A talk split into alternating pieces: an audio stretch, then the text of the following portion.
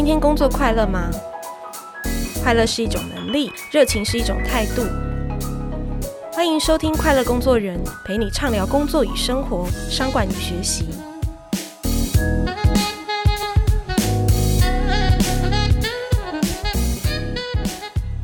听众朋友，大家好，我是 Cheers 快乐工作人主编赖若涵。又到了年底的这个求职旺季哦。这两年呢，因着疫情啊，其实很多人他想要去海外求学或是工作，可能因此就中断了这些计划。但你知道吗？其实哦，很多的跨国企业在这个疫情的期间，它反而扩大这个远距工作、海外的这个职缺。那在台湾，其实也早有一群人，他就是住在台湾，但他做的是全世界的工作。听众朋友可能会对这样子的海外求职，诶，觉得很好奇，到底要怎么样能够打开这样子的一些机会的门呢？怎么投海外的履历？怎么跟跨国的面试官有好的应对？我们今天为大家邀请到的是 Meet Jobs 的创办人林场育。那场育自己呢，也有在二十六个国家地区工作、求学、生活的经历，非常的多元。这样，那过去六年来呢，他透过这个平台，已经帮助超过六百个人找到来自七十一个国家地区的这个企业人才的职缺。所以，我们今天就要邀请场玉来跟我们聊聊海外求职的趋势、技巧、心法。欢迎场玉，大家好。嗯，常玉就很高兴能够邀请你哦。一听到就是你有二十六个这样子国家的生活的背景，就觉得哇，非常的丰富哦。为什么会有二十六个国家？这个应该是运气好吧，或者是因缘际会。那前面的职涯主要是出差多一点，然后之前也有在包括德国啊、中国大陆念过书这样。是对，那我们很多人都有从媒体上面知道说，你自己在交大毕业后啊，然后有过大概八年的在科技业的这样子的一个工作经验。后来你去了德国念书，那回来的时候就创办了这个 Meet Jobs，可以跟我们聊一下这个整个求学到你创业这个过程吗？嗯，谢谢。Meet Jobs 到我们应该是二零一五年创业，所以到今天应该快要六年。是对，那。应该说会创业应该是无心插柳的结果，嗯、但是也有说，哎、欸，冥冥之中觉得自己好像适合做这个事情，有远因跟近因呐。哦，近因先讲，就是常常我在介绍的时候，我都说这不是一个创业故事，我说其实是一个爱情故事啊，啊，就是我跟我的哎前女友啊，她 现在是我太太了，哎，对对。那我一三年在德国念书的时候认识她，她当时在新加坡，那所以远距离就是这样嘛，要找个地方在一起。哎，要不然就应该就不会在一起了。所以，所以当时还好啦，还好就是我们两个 mobility 都还蛮大的。那所以刚好我有点工程师的背景，所以就写了一个搜寻工作机会的一个爬虫啊，这是一个城市，然后去找一些国家的工作机会。那我也把这个网站做一个公开。其实它丑丑的，它第一版的城市码还留在我的电脑里面。网站一下子就是，可能台湾人我觉得可能比较闷吧，然后就又想出国。又觉得可能普遍薪水比较低，所以看到呃网站上比较高薪的工作，网站一下就红了。那红了就想说啊，那我们认真的来想一下怎么创业好了。所以这个爱情的部分是比较静音呐。回想说自己的应该说职涯的过程的话，可能包括在电子业，还有这边提到就是说我其实，在欧洲跟中国大陆都有社会企业的经历，是，所以我其实有看到说，包括资讯怎么去改善人家。我在核心科技的时候，就是做那个通讯设备，然后我刚好负责一些新兴市场国家。在二零零八年到二零一零年，其实我会说我有参与过茉莉花革命。哇哦，哎，有人在中东吗？有有去过啊，但是。通讯设备、网络设备卖到那些国家去，所以他们也才了解说啊，原来格达费或者是穆巴拉克其实不是什么什么世界的伟人、民族的救星，就是独裁者而已，所以就起来把它推翻。好，那包括我后来在社会企业也去了解到说，诶，一些比较我们说比较贫苦、条件比较差的人，他没有获得金钱，他光获得足够的资讯就足以改变他的呃人生，所以。然后后来发现说，哎，其其实这种工作机会的揭露，哦，是让更多人有机会在这个世界上去找到他发挥他自己最大价值的位置，哎，所以才会有这样的一个创业。是，所以你其实六年前哈，就是大家看到说一夕之间，原来海外有很多的薪资是随便是破百万是正常的，然后对于台湾的这些工程背景年轻人是非常非常有吸引力的，但他们过去没有这样的资讯。应该是说，因为像我们自己出去找海外工作也是比较零星的，嗯，对，那比较没有一个统整啊，就是说专门是找国际工作的呃入口，是。对。OK，所以像场域在做这件事情，时至今日来看哦，的的确也又是一个更蓬勃的趋势。所以我们说，哎，创业不是容易的事情。那面对整个全球的就业市场，然后疫情的这种各种的挑战，你可以跟我们聊聊看，说这六年来，你觉得在创办这种海外的求职的平台，最大的挑战是什么？我们最常会被问到的问题就是说，哎，你那些工作机会哪来的？嗯，哎对，那 这很有趣啊，因为一开始他是刚说了，一开始他是爬虫爬来，可是后来我们决定要跟企业去做一个收费，因为创业是要赚钱的，没错，对，去跟他们做一个收费的时候，就会需要有这种业务开发的过程，所以自己过去比较欠缺这样的经验呢，主要是。伙伴们帮忙这样，所以都还记得说，比如说像一六年、一七年那个时候，呃，每个月大概平均要一到两周的时间，比如说在新加坡啊，或在日本啊，或在香港啊，然后我们去谈那一些企业，呃，可能像当年的虾皮或者是当年的 Grab 这样的公司，我们发 email 去。我说这实际发生的故事，我们发 email 去，人家没有回我们，是，那我们就等嘛，这不是在旅馆也是要钱的啊，对不对？然后机票你也已经买好了，所以我们常常是今天发 email，明天就去敲门。然后，哎，人家没有回你 email 啊，没关系，你就跟总机讲说，我有发 email 给谁谁谁，那我只是来确认一下他有没有收到。然后到现场去确认。对对对对，就是说很杀的业务的开发的方式啊，说啊，所以一开始是这样子做的，只是到呃说慢慢的大家比较知道我们之后，也会有企业主动来谈，那当然用户也是，所以我觉得比较大的挑战是，这是比较以前没有做过的事情，其他很多没做过的事情啊，募资也没做过啊，然后。自己组团队，自己面试人，工程师我会面呐，因为我有这个背景。可是当我们今天要面业务，要面行销，要面财务，哎，我没有这个背景，我 我怎么跟他聊？对，所以这个都是我觉得可能海外业务开发，这可能是我们独有的。可是其他的应该是各个创业的人都会遇到的吧？是，所以现在你们有七十一个国家的这种或地区的这种工作机会，他目前在行间也比较难亲自拜访嘛？对，还是你们大部分都有一些合作的默契这样子？呃，我们因为你提到疫情期间，其实我们有在关注说各国的情况啊。那因为也有一些客户跟我们讲说啊，你不要来。因为你来，我们也不在办公室。嗯，哦，对，那所以现在去做这样的开发，主要是也是以线上比较为主。因为我们待会应该会谈到很多这种工作形态的改变，对啊，七十一个国家，我们那时候就看，哎，比如说有国家叫，哦，我记得是我们行销跟我讲说，哎，老大那个贝拉鲁斯是哪里？我说白俄罗斯吧。哇，我说啊，怎么怎么会有那个地方的用户？我不知道哎，但是他履历上写白俄罗斯。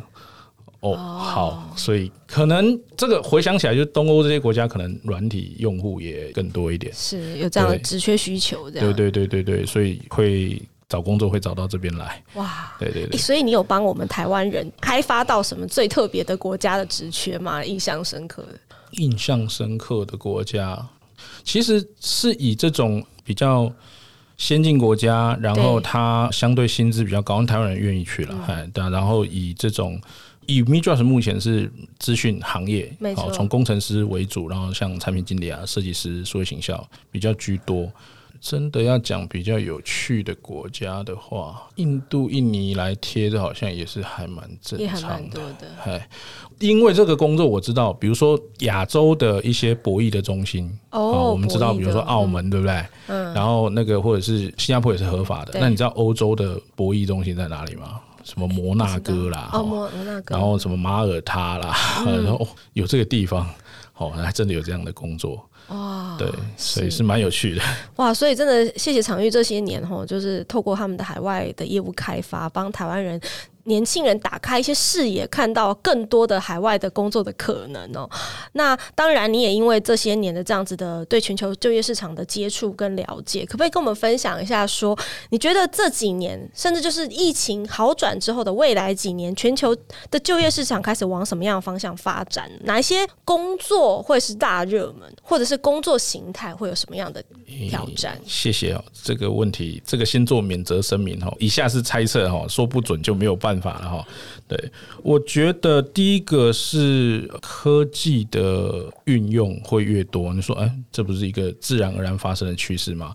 可是我所说的，比如说科技的应用是，你有没有想到有一天可能老板付薪水给你的时候是付比特币？哇，有可能呢、欸，这是有，这是有可能。像印度是不是有可能？因为我们有客户已经要付我们比特币了，好，或者是以太币了。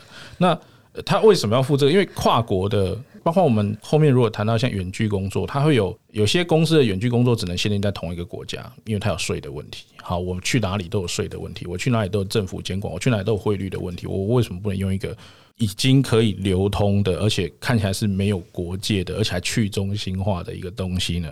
那呃，包括远距的工作，包括我，我觉得有个东西是一个趋势，就是人跟组织的关系会有所改变。随着这样的远距的工作，或者是说越来越多，其实这个在疫情以前大家已经在讲讲，已经五年、十年了，讲好多年。但是疫情一来，真的强迫你们非得这样干。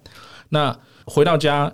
然后开始工作，那你会发现说，我们今天不是算上下班打卡时间了。今天企业它要真的去了解说生产力在哪里，嗯，我要看到结果。那于是工作者这边就是，如果我今天不是卖时间给公司，如果我早点把生产力、把结果自己做出来，我是不是有更多的时间可以去做其他的呃收入报酬的来源？哦，是说越来越弹性的工时。那从此以后，他就是他这份工，可能他名义上是四十小时一周，他实际上可能做不到三十小时。但他是一个正职工作，他是一个正职工作。那他会有更多的，那以后我们就不算工时了，以后我们就看结果了。于是他就可以把他自己的能力做更多的一个。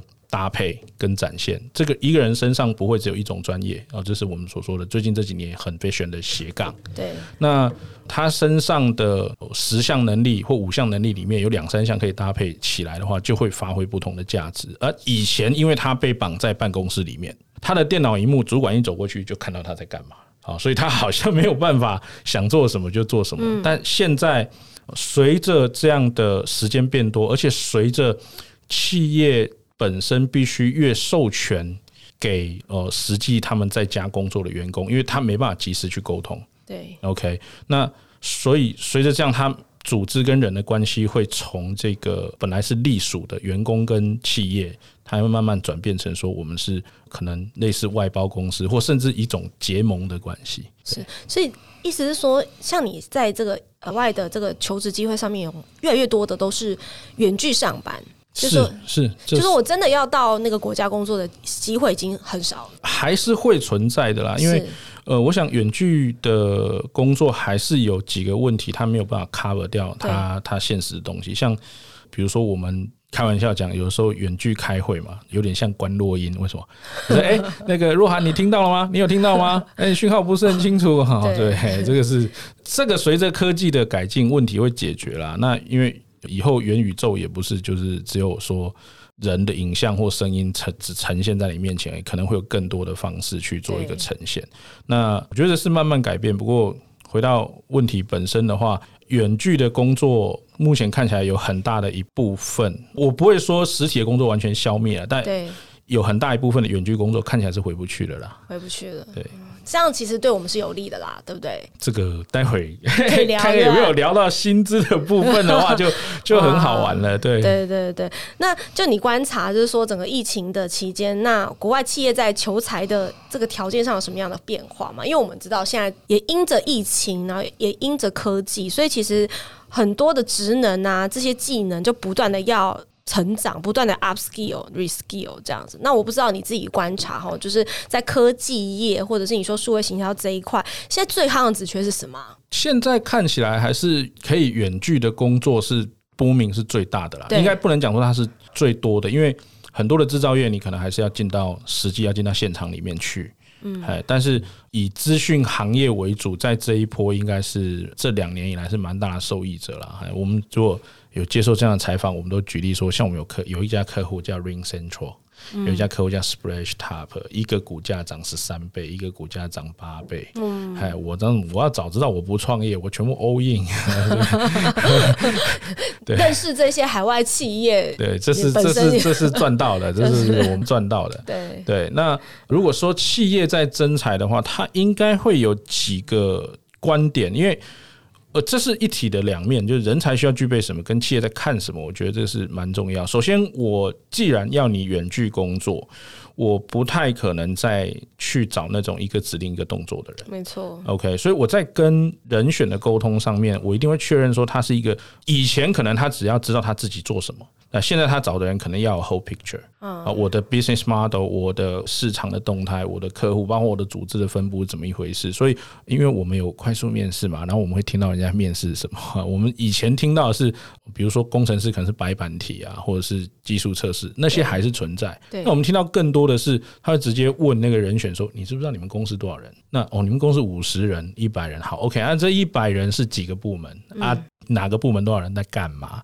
你的东西对谁？哎啊，谁对你负责？啊，如果发生冲突怎么办？哎，更注重这种对全局的了解，以及我觉得第二个是跟别人合作的能力。是，哎，因为毕竟虽然说有各种各样的科技的工具了哈，但是毕竟从实体的合作转移到大部分转移到线上的时候，是有很多还是被主角的、被屏蔽的。哦，这个时候就是这个人如果一切都可以量化的话，这个人的能力本来是十。啊，沟通能力百分之十，打个八折还有八嘛。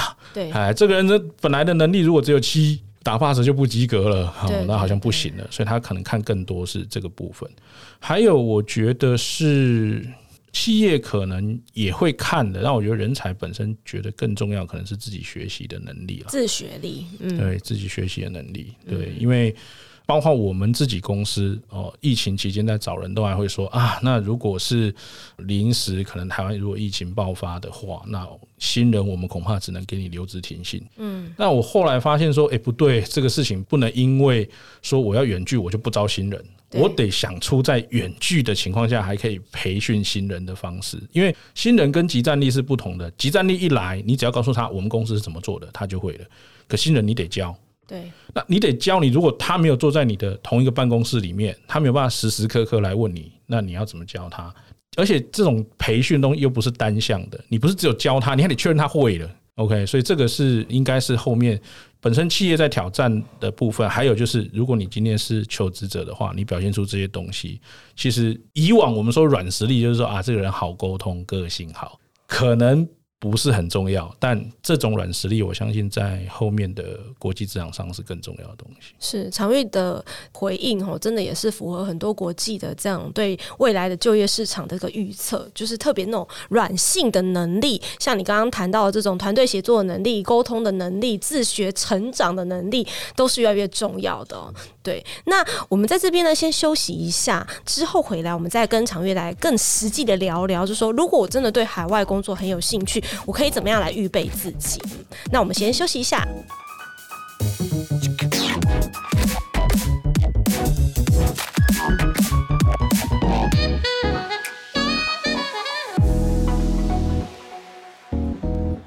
嗨，听众朋友，大家好，我是 Cheers 的主编若涵。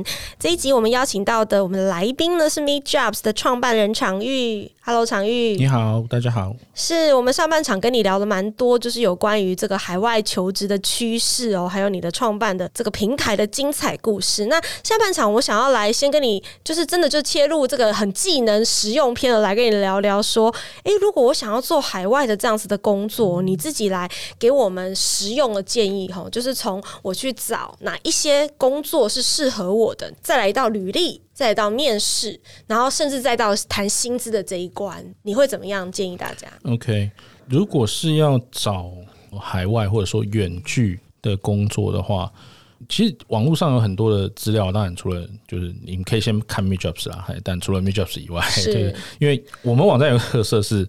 我们薪水都是企业都是写出来的，嗯，好，所以哪怕没有面议就对了，没有面议，哪怕你在上面，因为这牵扯到什么？这除了牵扯到说就是对求职者比较公平以外，其实因为各国在聘用专业人士的时候，其实各国的法规都差不多，就是它有一个最低的薪资的要求。那像台湾的话，这个数字是月薪四万七千九百七十一块，四万八，哎，对，所以如果外国人要来台湾工作，专业的工作，他就必须超过这个薪水。是，那我们去其他国家也是，所以因为我们做 MeetJobs 的时候，就自己就设定说一定要有这个资讯，不然谈工作谈那么多，可能你面试你表现很好，对方也很喜欢你，结果你他一开那个薪水，拿不到签证，有什么好聊的？那除了 MeetJobs 以外，大家比较知道的是像是。LinkedIn 或 Monster 这种国际上比较大的平台了。那除此之外，如果是新创的话，可能是像 AngelList，嗯，呃，有一个专门找远端工作、远距工作的网站叫 Remotive，呃，很有意思。我们最近也在谈合作。是。那当然。另外一个会遇到比较大的问题就是，对啊，那个公司在那边，除非它是一个相对国际上就已经很知名的公司，对，好，比如说 Google、Facebook。那如果它不是这样的公司，我怎么知道它到底在干嘛，或者是这公司到底行不行？另外有个网站叫 Glassdoor，呃，就玻璃门，它的意思就是公司很透明，我们都可以看得到里面。但是它上面的资讯可能要有点小心，因为它是由呃内部的员工跟面试者。所做的 feedback，然后发表在那论坛上。就比如说，我今天我想去 Google，就有人去发表说啊，Google 的内部是，比如说平均的薪资大概是多少啦？好，然后非官方认证对，对非官方的，那是非官方的资料。嗯、那那它是一个由 user 去 feedback 的东西，嗯、所以看的时候可能要稍微自己持平一点去评估，因为这样啊，好事不出门，坏事传千里哦。你回想你自己，就是哎，如果这个公司，我觉得我公司很好。那你了不起，就是跟你朋友讲一下，你不会没事把它发到网络上。对，哎，但今天被好，今天被老板骂了，好，或者是今天被跟客户吵架，有个匿名的管道啊，来抒发一下好了，好，所以他可能不会真的很客观，所以看的时候可能要。稍微自己修正调整一下，那这是了解说呃工作机会在哪里，还有那个工作机会怎么样？OK，那如果今天说我一些材料的准备，我这是 for overall 的啦哈。当然我们网站工程师比较多，没错，就工程师的工作比较多，但是我还是尽量就是可以 cover 到比较多人。LinkedIn 很重要，就 LinkedIn 的履履历建制，LinkedIn 的履历的建制非常的重要，因为。这个，因为我们的投资人里面有一位是 LinkedIn 里面的前辈，然后跟我们讲，LinkedIn 已经有超过百分之五十的营收来自于 Headhunter 在上面搜寻履历。哇哦！啊，所以他有七亿的用户，他有 Headhunter，他的年营收呃上百亿的美金，有一半的那个营收是 Headhunter 在上面 search 啊，所以你好好的经营好个人的品牌跟个人的资料，比较容易会被人家找到。那包括在履历，包括在面试的时候，我想一般台湾的求职者的弱项啊，是你上面比较难呈现，说我跟其他国家或其他文化背景的人。哦，对，这的确有挑战性。有合作过，那就我们履历一排看过去，就是哎，读书大学某某学校台湾，研究所某某学校台湾啊，然后工作第一份那在哪里？台湾第二份在哪里？又台湾在啊？怎么都台湾？就台北、台中不新竹不一样而已。他你比较难去说服人家说，我有跟其他文化背景的人合作的能力。是那这个我们在这算干货啦，就我们会建议我们的用户或者是现在听广播的粉丝哈，对那个你可能要在你过往的职涯经验里面去挖掘这一块。哪怕是说，哎，我的实验室里面，我过去念念研究所，所实验室里面有一个呃印度同学，是。啊，或者是我的过去的工作里面曾经有个荷兰的客户，或我们有中国大陆的供应商，这个多少去表现说你有跨出对跨出台湾的这样的一个合作的能力，会让你比较容易去得到这个机会哈，因为我们其实呃，MeetJobs 我们自己内部有一个议题在设定，就是说是不是一定要去国外念书才有办法。找海外工作，对，那我们答案是，哎、欸，好像不用。那不用的话，你要用什么东西去 cover 这一个？我觉得这部分蛮重要。当然，语言是很基本的啦，因为 我们粉专到目前为止，每个礼拜会被人家问说，哎、欸，就还是会有人来问说，哎、欸，我英文不是很好，但我要出国工作怎么办？很难训练英文，好吗？这个没有办法。多少水平算是基础？多少水平哦？我们现在开始讲英文，如果可以，你就可以了。啊，这是一个基本的对答，都要如流啦。对对对，因为应该这样说了，如果一切都可以量化的话，专业跟沟通能力，我们的理想状况是两个都八十分甚至九十分以上。如果一切都可以量化的话，那但是我们会建议你两个，因为两个都要。很高分很困难嘛，那你最少最少你两个都要及格，嗯，然后有一个比较高分，好像我们在职场里面常常开玩笑说，哎，那个有一些人，讲难听的人很嘴炮。啊，讲好听的，沟通能力很强啊，像那个啦，就我们大家我自己的职场上，可能这种印度的同事就比较多是这样的哦。说哎、欸，这个你们说真的很会说，我们都说不赢他啊。对，那哎、欸，他实作好像没有那么强，没关系，但是他有他的生存之道。同样的那种很孤高哈，很冷傲的，不太容易跟他有私人交情的，但是他的。不管是技术问题还是这个工作上的问题，到他手上，他就可以有办法专业去解决它。所以专业能力跟呃这个语言能力、沟通能力，至少有一个要水准以上啊，两个都要及格啊，不及格是很累的事情。然后我觉得刚因为延续上半场，我们有个东西还蛮有意思的，就是。你解决了你找什么工作的问题，你解决工作评价的问题，你解决了如何准备你素材的问题。一个蛮大的问题就是啊，我薪水要开多少？对，这一应该也是很多人想要去海外工作的一个最大的动机了。对对对对对，我们自己的观察很有趣哦。我应该说，我甚至我觉得可以提出一个软体工程师薪资指数哦。什么意思呢？就是。就跟大麦克指数一样，对对，它会指标性的意义，对，它会趋同了哈。就是举例来说，一个在戏谷，在湾区，他如果拿十万美金年薪的，哦，十万美金现在可能不到三百万台币，两万两百八八两百八吧哈。那但是他在同等级的工程师在台北大概是一百到一百二十万台币，嗯哼的年薪。他说：“哎，怎么差三倍？我告诉你，物价其实也差三倍。”对啊，说真的也是。OK，那那我到底应该要开多少？我觉得有两种方式你去思考哈。第一个就是说我刚提到的这个，我我们看到的远距工作，虽然呢、啊，海外工作另当别论，你去那边就领那边的薪水。那远距工作来说，虽然你一开始谈到的是比国内市场的平均还要高的。OK，那这可能更因为你有办法跟外国人沟通的能力，嗯，哦，当然你本身的专业，你本身的专业在国内市场大概就是那个价钱，再加上你的跨文化沟通能力，所以你可以拿的比国内市场还要多。对，但是这个随着大家能力因为慢慢会累积上来，大家都会进步嘛。然后外国的企业他会发现说，哎，以刚刚那个例子来讲，这个美国的公司可能很开心说，哎，我本来要三百万台币请一个。哎，那我现在，哎，我现在可以一百万台币请一个。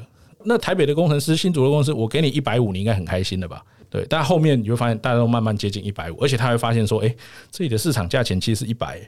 哦，那我给个不用给他一百五嘛，我给个一百二就好。所以我觉得，以经济学的角度，它会，而且实际发生啊，这不是理论，这实际发生，就是它会慢慢趋同到一个比较稳定价钱的地方。你真正你说你想要拿 global pay、regional pay 的人，你可能就是要负责 regional。哦，你要有个或负责对，或真的负责 global 的事情。比如说，因为你们叫我举例子，你们问题叫我举例子。哦，你们最近签下才有一个什么 forty under forty 是不是？thirty thirty under thirty 里面有一个家伙叫许权呐。嗯，许权在印尼嘛？对啊，他是呃，我们私交不错了，还，对他就是他负责就是那个 region 的事情，所以他拿 regional pay，或者是像我看你们最近也采访那个简立峰。老师，对老师，对，那他就有提说，那你就是在台湾，如果你能做全世界的事情，他常对，对，他很鼓励年轻人做这件事，对，对，你才会拿到那个 level 的报酬，因为你 create 是全世界的价值，你不太可能，或者这这要强调一点，就是你不太可能，你只做只对台湾有价值的事情，而你想要拿到 global pay，这个其实是非常困难的。所以，所以常玉的这个分析，其实也提醒我们要更深思考，就是说，当我今天去海外求职，我不要只是想着说，我就坐在台湾差不多的工作，那可是因为我是国外公司，就要给我更高的薪水，而是透过海外的这种工作机会去想，我怎么样更深的有能力去看到 whole picture，然后甚至是我可以像，比如你提到许权这样，是有那种在亚洲的这样子的一个跨国的能力。是是的那种策略思考，所以年轻人反而要更深的去知道，说我如果拿到这个机会，这只是入门砖，我怎么更深提升自己的专业，对不对？很好，这是入门砖是一个很好的字，因为我每当我这样讲，就会被质疑说，那照你这样讲，我在台北我领这个薪水的生活水准，跟我不论我今天去到。新加坡去到北京去到矽谷，我拿的生活水准是一样的，那我干嘛去呢？好，那我来回答你，你干嘛去？你干嘛去？就是因为那是你一个入门砖，你后面有更多你自己不同的累积跟体验，嗯，对，那才是我觉得在 career 的规划上面是更想要的，因为毕竟在国际的职场上跟国际市场上是相对会有更多的机会的，你在台湾是要等人家来找你的，是。所以的确啊，去国外工作，它开启的绝对不是只是你的啊、年薪这件事情的期待值，而是你的职涯更宽阔的一个可能性。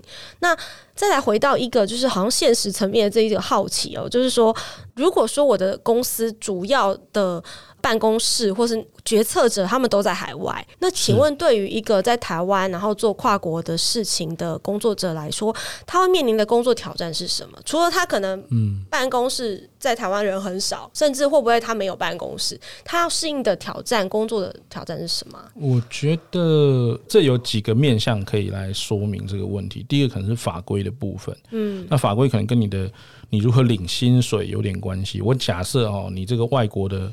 你的雇主哈很会做账，好，因为我们刚刚有提到，有很多的远距其实限定在本国，好像我们有一个客户叫 PayPay，日本的一个 FinTech，好，它是 Anywhere Work From，他不是 Work From Home，它不是 WFH，它是 WFA Work From Anywhere，But Anywhere in Japan，哦，因为它得解决那个税的问题，我薪水付出去了，我们有劳健保，各国都有类似的东西，他们可能不叫劳健保，但各国有类似的。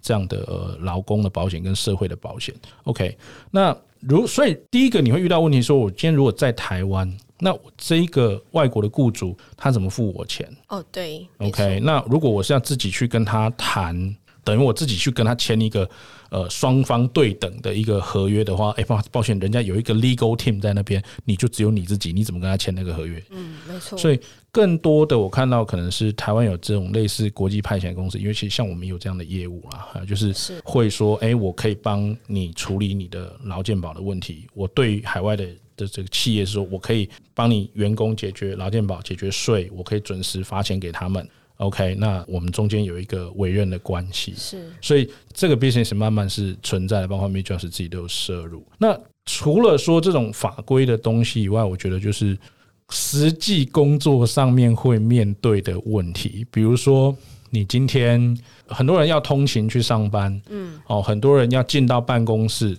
他其实工作本身，我们都讲仪式感。所以哦，我现在开始工作了。对，那我今天如果在家里，我是一个很，如果我是一个很需要仪式感的人，我要怎么样让我自己进入在那个状态，而不是我在家里好像是一个随时可以被打断的状态。如果家里又有小朋友或者是猫猫狗狗。或者是这个冰箱里面又有好吃的东西啊，床又在旁边，哇，它好像不是一个很容易自制的一个方式。那这是第一个，然后再来就是我们刚刚提到，就是说以企业的角度来看，它不会只要你，因为他既然放心让你在家里自己上班，或者 work from anywhere 的话，他就不是在说我交代你什么事你做完就好。嗯，他希望你对这个东西会有对他的 business，对他的 project 会有更全面性的理解。而你自己去沟通不足的地方，去想办法去补足它。OK，所以以前可能我专心做好老板交代我的事情就好，但现在可能没有办法只这样就好了。因为随着这样工作的形态，可能你的团队慢慢也会多元起来，你接触到的人也会多元起来，所以恐怕没有办法再说，哎，我只是我只是工程师，所以我写 code 就好，我不用去了解业务，我不用去了解行销在做什么。嗯，因为我得跟他们沟通。嗯，OK，所以。我觉得这个才是斜杠真正的意思啦，哎，就是说，哎，我透过我这样去了解别人，然后甚至把它内化成我一部分的专业，然后我我可以干什么？我们最近看到越来越多人的履历会写说，我是一个有一线业务背景的策略行销人员或品牌行销人员。哦，OK，哦，或者是说，对对对对对对对，或者是说，哎，我是一个有设计师经验的产品经理。这个挑战背后，就回到我们刚刚讲，就是一个是学习能力嘛。对。对，哎，这个没有办法在自我设限。我觉得对于这个时代，可能就是想要好好做好一件事情，然后就这样过一辈子的人，恐恐怕这不是一个很友善的时代啦。是，就你逼着自己一定要多方的长出一些不同能力，然后那些能力可能跟 hard skill 有关，然后也跟你的这种软性的沟通能力、团队协作能力有关。那所以这就连到我们下一题，就是想问说。那的确啊，就像你刚刚讲的，越来越多人履历开始去展现自己的这种跨领域的职能。那你觉得，如果我想要去海外工作，那什么样的特质或是能力，它会是一个基本盘？特别也可以请常玉谈谈，比如说工程师之外，你们的比如数位行销这样子的职缺，它可能很需要的是什么呢？这样。OK，哇，你提的数位行销真的非常好，因为。其实有一些职位是很难跨国的。嗯，行销应该说大部分的行销职能其实是很难跨国的。对啊，我也很好奇，因为相相较于哈，因为常常也是会有，就是我们的用户会问我们说啊，我到底应该去选择业务啦，选择财务还是选择行销？我说前面两个比较好跨国。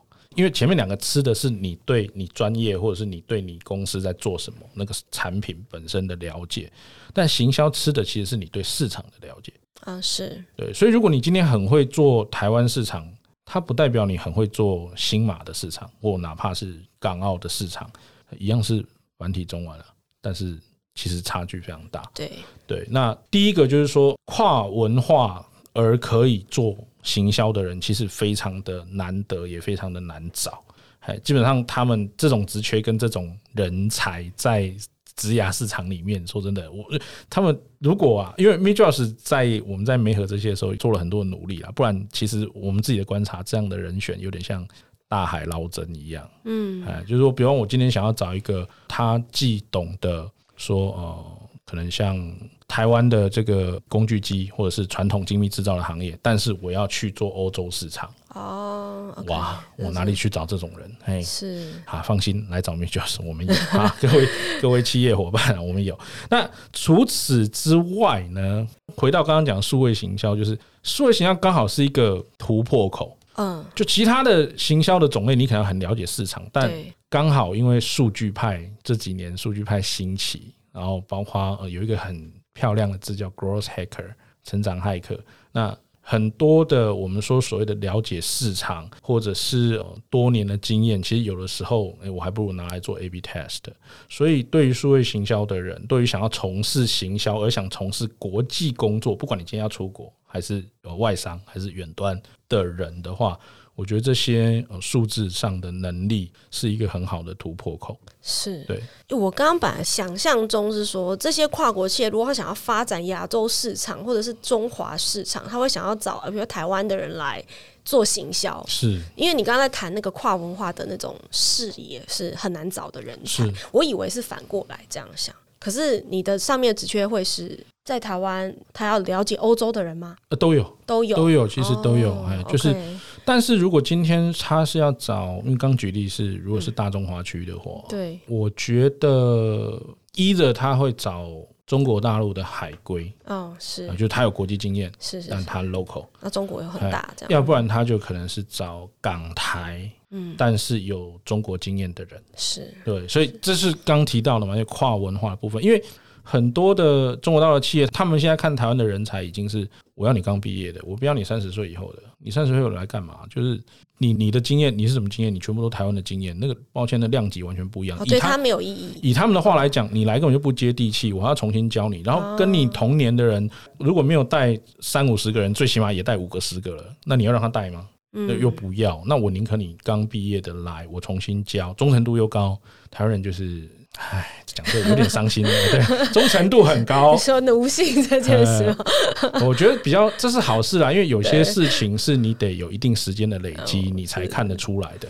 其实一直跳来跳去，保持一个很浮躁的状态，有好有不好。哎，对你讲到这个，所以海外工作它也是可以有一个稳定性。对，我从雇主的观点来告诉你这件事情。刚不是说了吗？你们都需要签证，对不对？对。所以你觉得你在国外可以随便换工作吗？对，当然是不行啊！你得你得找到下家，你才换工作。所以，如果你今天是外国人身份在那边工作，哎，其实我们家最起码我们的很多的客户，还有 MeJobs 自己，我们喜欢用外国人啊。其中的一个点，而且我也我们也教导我们的用户说，你的其中一个卖点是你稳定性相对高。是是，当然这个话有两说啦，就是你一开始你说，比方我要找德国的工作，我要找澳洲的工作，那你。势必在第一关，你得说服企业、说服面试官说为什么？因为对他来讲，你有另外一个选择，就是你的本国。所以你要怎么呃证明你对于这件事情是有 commitment？嗯。可是，一旦你拿到那个我刚讲那个敲门砖、那个入场券以后，你要再去找同一个市场里面的其他机会，是相对容易的。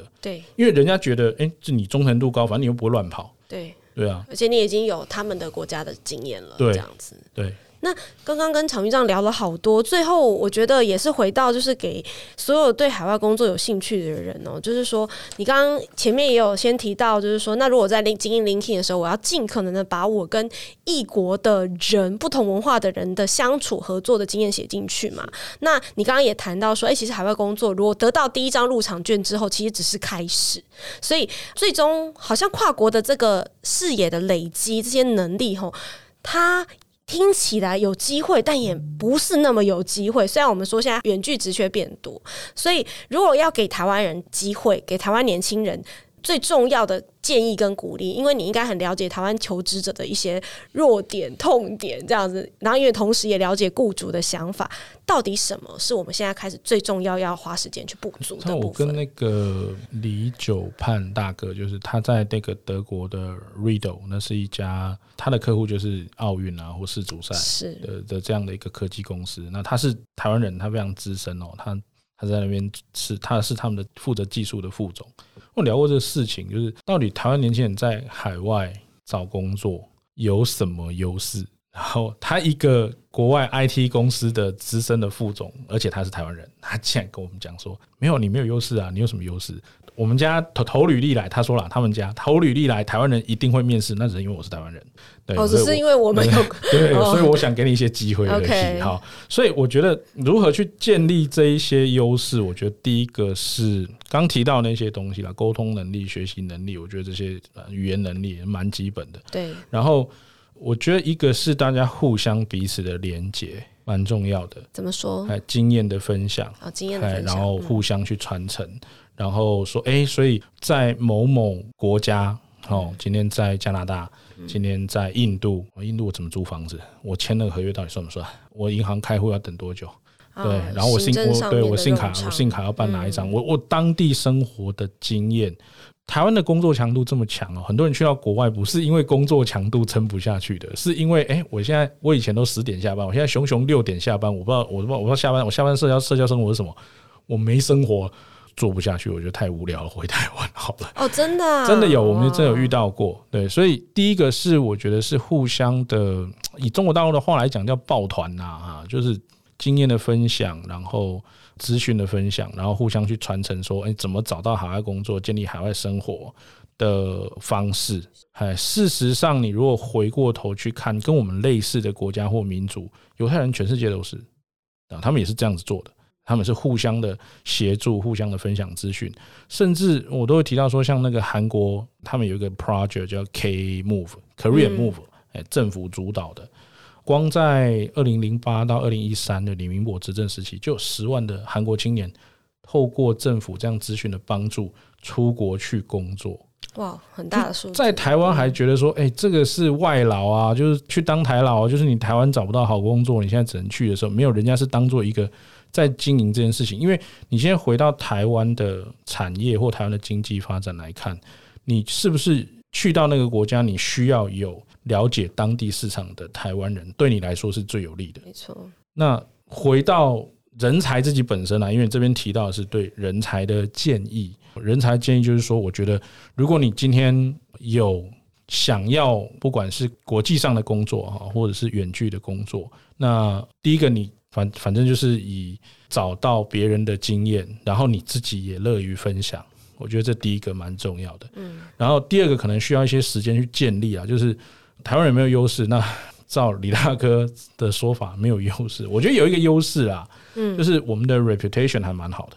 啊，就是你说的工作忠诚度这件事，不管你自己的操守，哦，不管你对于工作的敬业的态度，嗯，好，那当然 CP 值很高，可能在企业的 CP 值很高，其实是很重要的事情，而且 CP 值很高不是很丢脸的事情，是，呃，因为 CP 值很高不是便宜，CP 值很高是同样价钱我品质最好，对，同样品质才是最便宜，所以你也可以去 upgrade 自己的价值，然后。把我们自己的 reputation 做起来，我相信大家会在海外，大家听到你是台湾人的时候，会有更多的机会。今天非常谢谢常玉很丰富精彩的分享哦，那也真的就是祝福在这个年末求职，也许大家都要在思考明年我要往哪里去的时候，有多一点的思考的方向这样子。然后也祝福每一个对于海外求职有兴趣的人，有机会你也可以参考 Meet Job 上面的很多职缺，也许就是开启你下一个机会的大门。那我们今天的节目到这边，谢谢大家，谢谢常玉，谢谢。谢谢。